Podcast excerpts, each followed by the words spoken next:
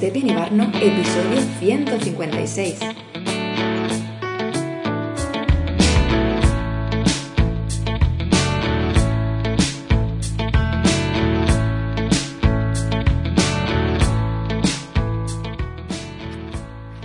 Bienvenida, bienvenido al podcast de Stephen Ibarno. Un espacio para hablar de arquitectura, productividad, identidad digital y muchísimo más.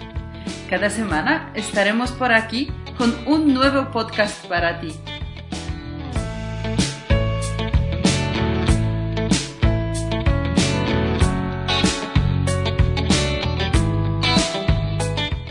Hoy tenemos un arquicafé. Lorenzo Barnó entrevista a Enrique Alario. Enrique es arquitecto técnico y una de las personas que mejor nos enseñan acerca de construcción en la red. Si te interesan los procesos constructivos o alguna vez te has planteado compartir tu propia obra en la red pero no tienes muy claro cómo hacerlo, seguro que esta entrevista te va a gustar.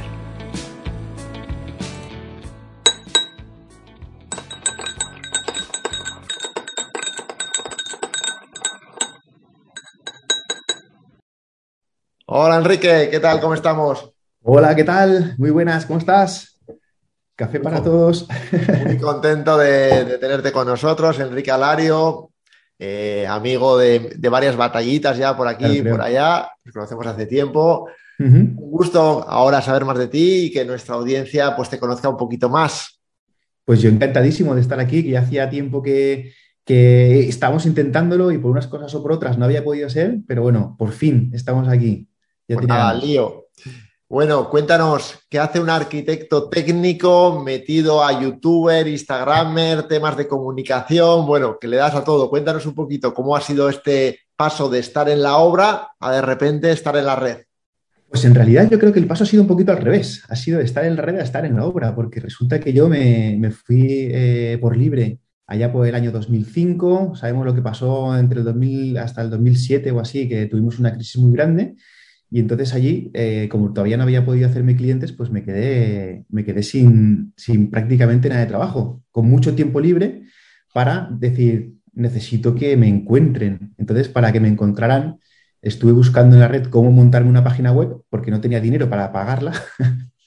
Entonces busqué cómo hacérmela y ahí encontré pues, eh, a Joan Boluda, por ejemplo, o encontré a otros eh, a otras personas que me enseñaron pues, a hacerme página WordPress, me hablaron de Twitter, que en aquella época Twitter era nada, me hablaron de vídeos y todo eso, y poquito a poquito pues iba haciendo cosas y al final pues mira la que he liado. Entonces por eso digo que a raíz de esta, esta presencia pues estoy donde estoy y estoy en, en el nivel de arquitectura técnica que es el que me gusta, gracias a todo aquello, fíjate.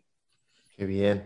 Sí, sí. Y en este caso, tú haces muy bien, muy bien una cosa que nosotros insistimos mucho a la gente que haga, que es no centrarse tanto en el resultado final de la obra, que estamos ya todos hartos de fotos bonitas, entre comillas, hiper retocadas, y que ya todo el mundo sale por todos los sitios, y se ve un poquito el tema del proceso, ¿no? Entonces yo creo que, que muchos estudios de arquitectura o ingeniería podrían mostrar mucho más cómo es ese proceso de la obra que a todos nos interesa un montonazo y que como que lo guardamos como un tesorito. Y sin embargo, si lo compartiésemos, haríamos muy bien por la profesión y nosotros mismos nos dejaríamos ver mucho más desde nuestra marca y desde nuestro branding. Esto que tú lo haces también, ¿cómo ha sido tu proceso? ¿Qué, qué dificultades te has encontrado? Porque alguna dificultad también hay. ¿Qué beneficios tiene el mostrar tanto la obra, el día a día, el detalle? Pues a ver, dificultades tiene eh, bastantes, eh, solo dificultades técnicas ya son bastantes porque el, hecho de grabar en una obra eh, subido en un andamio o andando o lo que sea es, ya complicado de por sí mismo. Luego aparte están las dificultades de la propia obra porque claro, estás en una obra que se supone que estás dirigiendo y que tiene que estar todo súper limpio, todo el mundo aseado con sus cascos y todo y tienes ese riesgo de, que te aparezca alguien por detrás sin casco o que, que se vea algo que bueno, pues las obras son lo que son y siempre hay alguna cosa que, se te cuela, ¿no? Entonces, pues esa dificultad eh, es una dificultad grande, aparte de la dificultad del tiempo que necesitas pues para luego tener que editar, tener que preparar, todo ese tipo de cosas. Pero desde luego eh, compensa, compensa con creces, porque al final eh, lo que estás haciendo es mostrar tu trabajo, mostrar lo que haces, cómo lo haces, las ganas que le pones y al final esa actitud eh, es la que yo creo que me está ayudando a llegar a, mis clientes, que no son ni más ni menos que los arquitectos, porque al final eh, mi cliente, yo tengo claro que es, que es el arquitecto, es al, público que yo me, me, dirijo, y le estoy enseñando cómo voy a cuidar su proyecto en la misma obra, ¿no? De manera que los arquitectos puedan tener la tranquilidad de saber que si yo estoy en la obra, pues pueden delegar un poquito más, pueden dedicarse más a proyectar, que, muchas veces es lo que ayuda. Y, con estos vídeos, pues les estoy transmitiendo eso, eh, que pongo el cuidado. Luego, bueno, pues las obras son muy complejas, pero al menos por mi parte, el cuidado de hacer las cosas como tocan están ahí. Y de los canales que vienes utilizando, Instagram, YouTube, eh, hay dificultades, claro, porque no es lo mismo subir un vídeo para Instagram que subir un vídeo para YouTube. Hay vídeos que vemos que los haces más sobre la marcha, otros que los editas un poquito más. ¿Cómo es este proceso de una vez que ya tienes el material en la obra con esas dificultades que estamos comentando? Luego llegas a casa y dices, bueno, esto para Instagram, esto para YouTube, esto lo edito, no lo edito. ¿Cómo te organizas? Pues a ver, lo editar o no editar depende un poquito de cómo haya sido eh, el vídeo, porque muchas veces estoy en la obra eh, veo una cosa que creo que puede ser muy interesante y en ese mismo momento hago una aquí te pillo, aquí te mato. Eh, saco la cámara, lo grabo, cuento lo que estamos haciendo y prácticamente eso sale casi, casi, casi en bruto. ¿vale? Le añado quizá una, pantalla inicial, le añado unas pantallas finales y eso lo, lo publico prácticamente en bruto, normalmente en YouTube. Muchas veces no me da tiempo o, tengo tantas ganas de colgarlo que no me espero a tener el tiempo para poder editarlo bien e incluso a lo mejor lo cuelgo directamente en Instagram como un, como un vídeo y luego al tiempo lo cuelgo en YouTube. Realmente esto no toméis nota porque lo que debería ser de verdad es hacer el vídeo, darle una pequeña edición, irte a YouTube, de YouTube pasarlo a las otras redes para generarte un tráfico al sitio donde más me interesa, que evidentemente es YouTube, que creo que es donde más, más eh, contenido debería estar colocando. Pero vamos, la dificultad eh, está en el tiempo. Y otra dificultad que tengo es que, claro, yo soy arquitecto técnico, no soy eh, técnico de sonido, no soy técnico de vídeo, entonces, pues bueno, he tenido que aprender, y todavía me queda muchísimo, evidentemente, a unir vídeos, a, meter los audios, a meter musiquitas, a, meter cartelitos para que las cosas se, se sepan cómo son. Si entrevisto a alguien y sale, pues ponerle quién es, en fin, todo ese tipo de cosas es lo que más me ha costado, porque al final tienes que aprender un montón, es que no es simplemente grabar y colgar y ya está. Si quieres de verdad dar un pasito más, que a mí me faltan muchos, pues hay que, hay que aprender muchísimo. Claro, pero bueno, yo creo que precisamente este es un muy buen ejemplo el tuyo, ¿no? Que cualquier arquitecto o arquitecto técnico que esté viendo este vídeo se puede sentir identificado, ¿no? Y decir, ahí va, pues mira, yo tampoco sé mucho, tengo alguna idea, los arquitectos normalmente, pues temas de fotografía, muchas veces ya, controlamos bastante a nivel de encuadre, de luz y tal, tenemos como una serie de nociones, nociones básicas que nos ayudan, pero claro, dices, ¿cómo doy esos pasitos? Entonces, en este caso, eh, ¿cómo lo has hecho para formarte, para crear esa pequeña web que hablabas? Eh, ¿Qué tiempo le dedicas en este caso a la formación o, con qué estás editando o grabas con el móvil? Que, cuéntanos un poquito cómo haces el día a día. A ver, muchas preguntas juntas. A ver, el, aprendizaje inicial de WordPress y todo eso, eh, prácticamente todo lo aprendí de Joan Boluda. Marketing online, en sus cursos, que sigo suscrito, tengo un nivel, yo qué sé, 80 ya, 80 y tantos, es una barbaridad, que tú creo que has estado también en un programa suyo, ¿no? Si no me equivoco. Entonces eso aprendí ahí de, sus cursos. Eh, luego también pues me he comprado algún otro libro y tal para poder sacarlo. Y WordPress, que es mi casa, digamos, mi, mi centro neurálgico, eso lo aprendí de ahí. Luego resto a base de, vídeos de YouTube también. Vídeos de YouTube de cómo colgar un vídeo, de cómo utilizar DaVinci Resolve, que es con lo que yo estoy eh, editando los vídeos, lo hago con DaVinci. Eh, los grabo con una camarita chiquitina que me compré, que es una DJI Pocket 2, que aparte de ser la cámara, que es un gimbal, que me ayuda a ir por la obra. Claro, en la obra siempre estás pisando piedras, estás encima del andamio, estás no sé cuándo. Entonces, con esta camarita estabiliza la imagen, tiene un pequeño micro con un micro bastante chulo, que es un micro inalámbrico, que se oye bastante mejor de lo que se oía antes cuando lo hacía con el, con el teléfono. Y, poco más. Eh, el, audio, el audio lo edito o con GarageBand o con Audacity. ¿Vale? Depende. Eh, ahora me estoy, estoy intentando hacerlo más con GarageBand. Como me he cambiado de, equipo, estoy yendo por ahí. Pero, pero poco más, tampoco me complico mucho la vida. ¿eh? Creo que cuanto más lo simplifiques, mejor yo creo que está muy bien también nuevamente esto para cualquiera que esté viendo nuevamente este vídeo, decir, vale, ¿Qué está diciendo de boluda.com? Pues sí, unos cursos que, en este caso nosotros también siempre recomendamos que por 10 euros al mes tú entras en boluda.com y de repente tienes una infinidad de cursos brutal.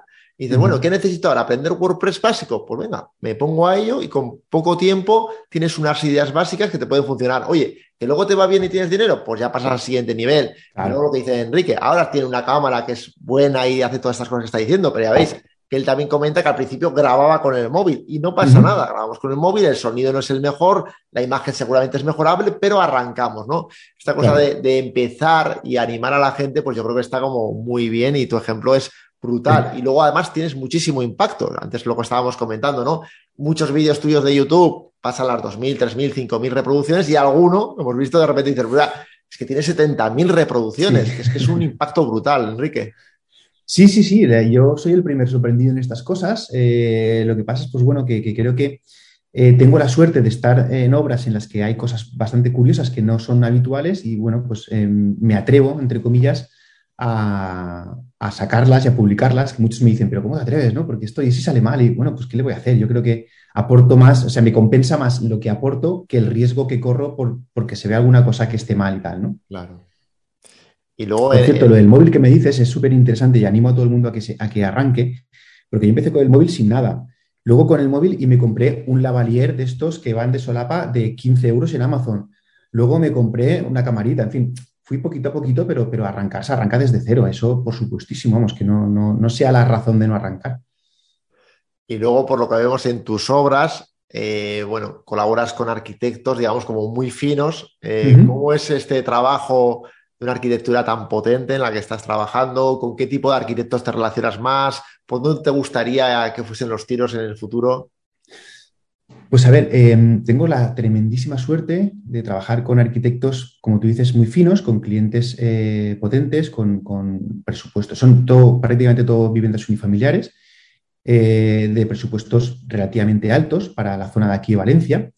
Em, y son, son proyectos muy chulos, son proyectos muy chulos porque en todos esos proyectos siempre tengo que aprender alguna cosa nueva, ¿vale? Y sobre todo lo que tengo que aprender, con los que trabajo muy a menudo, ¿no? Pero lo que más eh, importancia creo que le doy es a conocer al arquitecto, ¿no? Porque cada uno de vosotros tenéis un estilo. Entonces yo lo primero que le digo cuando eh, trato con un arquitecto nuevo es, tengo que entenderte, tengo que saber por qué haces las cosas.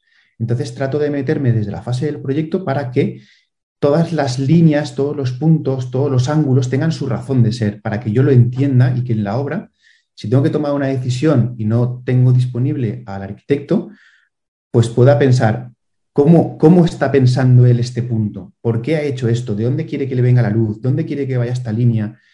Em, todo ese tipo de cosas. Entonces, eh, creo que además es algo que, que, le aporto al técnico, al arquitecto, porque entendiéndole, creo que en algunos casos puedo hasta suplirle.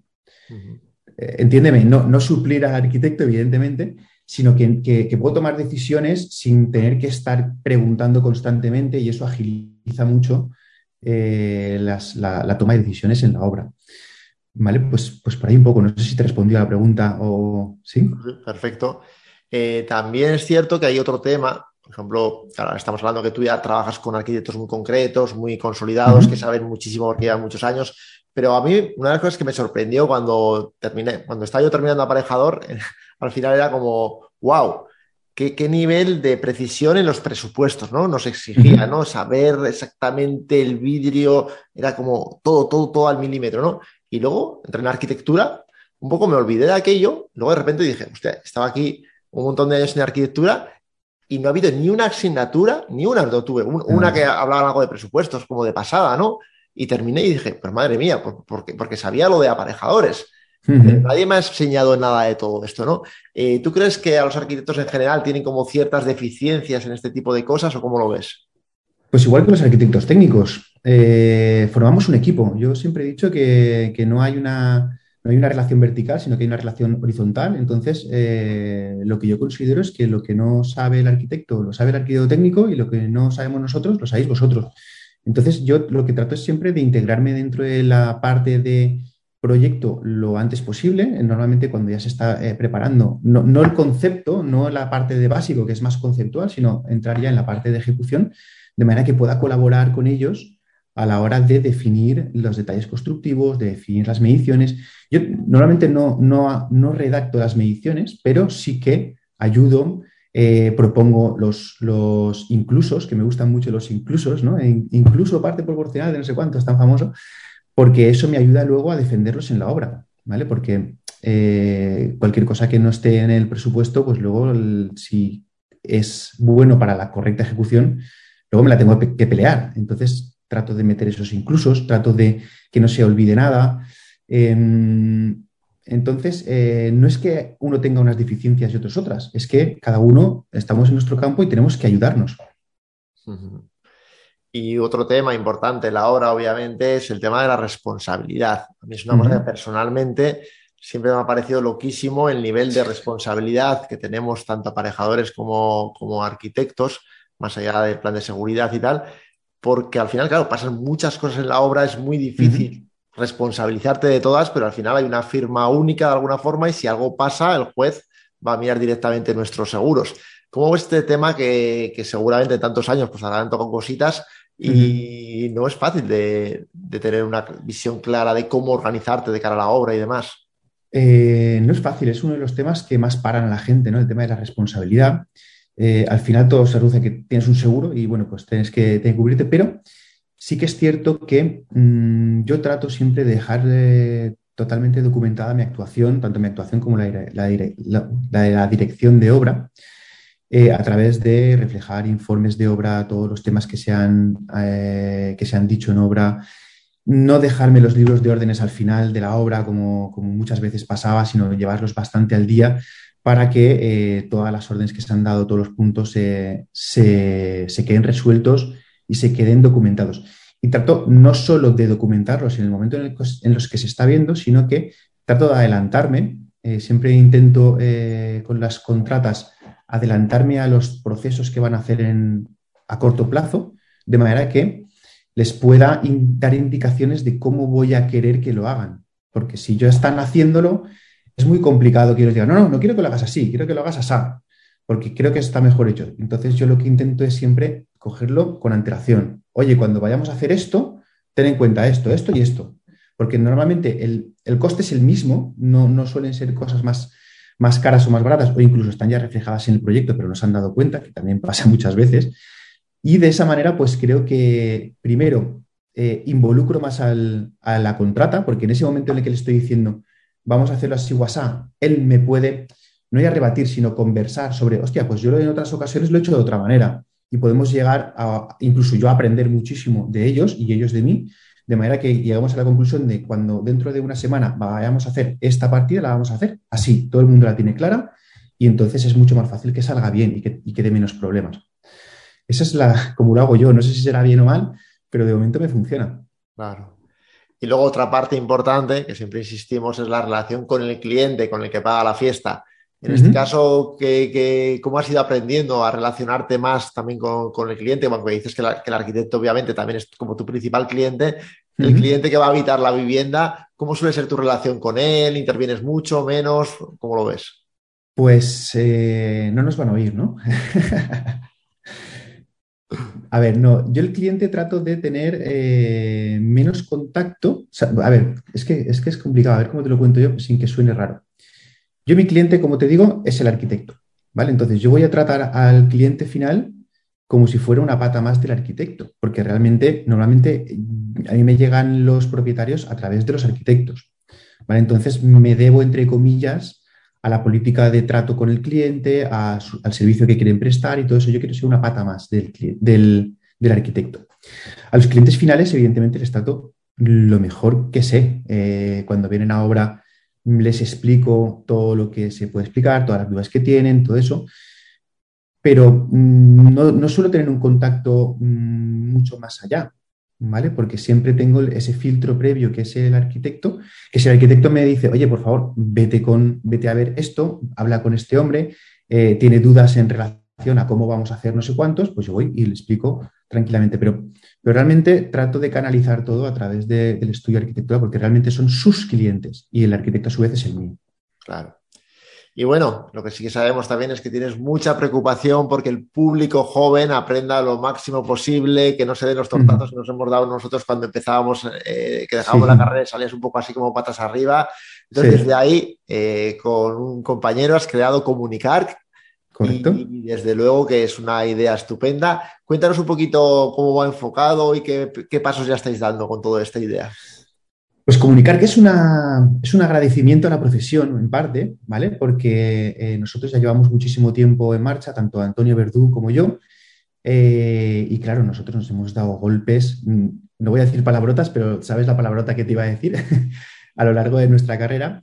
Y lo que tratamos de hacer, que, es un poco nuestro pitch, es contar lo que nos hubiera gustado que nos contaran cuando nosotros empezamos, ¿vale? Por ejemplo, pues cómo preparar presupuestos, cómo preparar un contrato, cómo tratar a ese cliente que me estabas preguntando ahora, cómo, cómo presentarle un presupuesto que esté detallado toda tu, eh, toda tu actuación, eh, cómo buscar clientes, cómo, yo qué sé, todo, todas esas cosas que surgen y, las transmitimos a, a raíz eh, a través de un podcast en principio. Tenemos un podcast que está en comunicar.com, bueno, también está en, en Spotify, en Apple Podcast, está en todas partes.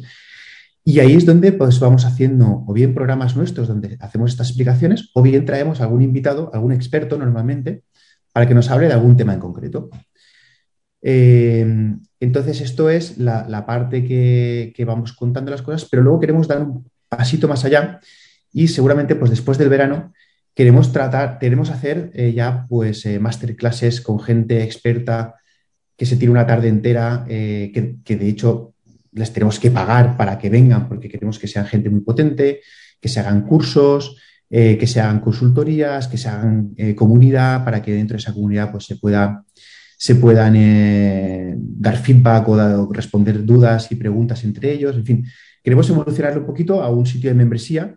Mm, ya membresía no para hacernos millonarios y comprarnos un yate, sino porque lo que queremos hacer va a costar dinero porque traer eh, a un invitado que te hable contigo media horita, una hora, pues bueno, es fácil, pero ya decirle, prepárate una clase que tienes que dar, eh, o sea, prepárate un curso que tienes que dar 10 clases y tal, ya le lleva un tiempo y consideramos que eso son cosas que, que hay que pagarlas y por lo tanto nosotros también necesitaremos tener un, cobro. Y eso es comunicar, pues la verdad que un proyecto súper ilusionante porque como tú sabes, yo siempre he tenido un montón de cosas, pero, pero tuve una época en la que estaba muy parado por tema de trabajo y todo eso, no, no podía sacar todo lo que, toda la parte de comunicación que, que, quería sacar. Y bueno, pues a través de mi compañero Antonio, que tiró de mí y me dijo, venga, anímate, anímate, le costó un poquito, pero al final consiguió que, que sacáramos adelante este proyecto y todas las semanas tenemos programita nuevo. Así que ahí estamos. Muy bien, pues ya veis que Enrique no para, más allá no. de su presencia de obra y su presencia en las redes, también ahora parece comunicar. Y te preguntaría ya para terminar la entrevista, ¿dónde te ¿Sí? imaginas dentro de cinco años, por decir un número en estos tiempos inciertos donde es muy difícil imaginarnos incluso dentro de un año? Pero bueno, ¿por dónde te gustaría que fuese la cosa? Pues me gustaría seguir haciendo obras, eh, ganar en volumen quizá, ganar en presupuestos quizá de las obras. Eh, me gustaría que eh, llegara al punto en que cuando se hiciera una obra emblemática en mi zona de actuación, alguien pensara en mí como arquitecto técnico de esa obra. Y por otro lado, me gustaría que comunicar creciera un montón y me gustaría poder ayudar a los jóvenes que están saliendo de las carreras, pues ya no solo con los cursos y todo eso, sino incluso haciendo consultorías o haciendo eh, mentorías eh, para poder, como digo, devolver a la profesión pues eso que, que tanto me ha dado. Nada, un placer, Enrique. Ojalá se cumplan todos tus deseos y nosotros siempre estaremos cerquita para verlos y en lo que te podamos ayudar, por aquí nos tienes. Fenomenal, lo mismo digo, un abrazo muy grande a ti, un abrazo a, a tu equipo eh, y, a, y, por supuesto, a todos los oyentes de, de, tu programa, de tus podcasts y de todo lo que haces, que tampoco te quedas cojo, ¿eh? Bueno, Enrique, muchísimas gracias. Y ya veis que la entrevista ha estado fantástica. Ahora todos conocemos un poquito más a Enrique. Os animo a perseguirle por todos sus canales. Nosotros aprendemos muchísimo de él, así que es una maravilla. Y si no estás suscrito a este canal de YouTube, ya estás tardando, dale a la campanita, no te olvides. Cualquier duda, sugerencia o comentario será como siempre muy bienvenida. Un abrazo. Chao, chao. Chao.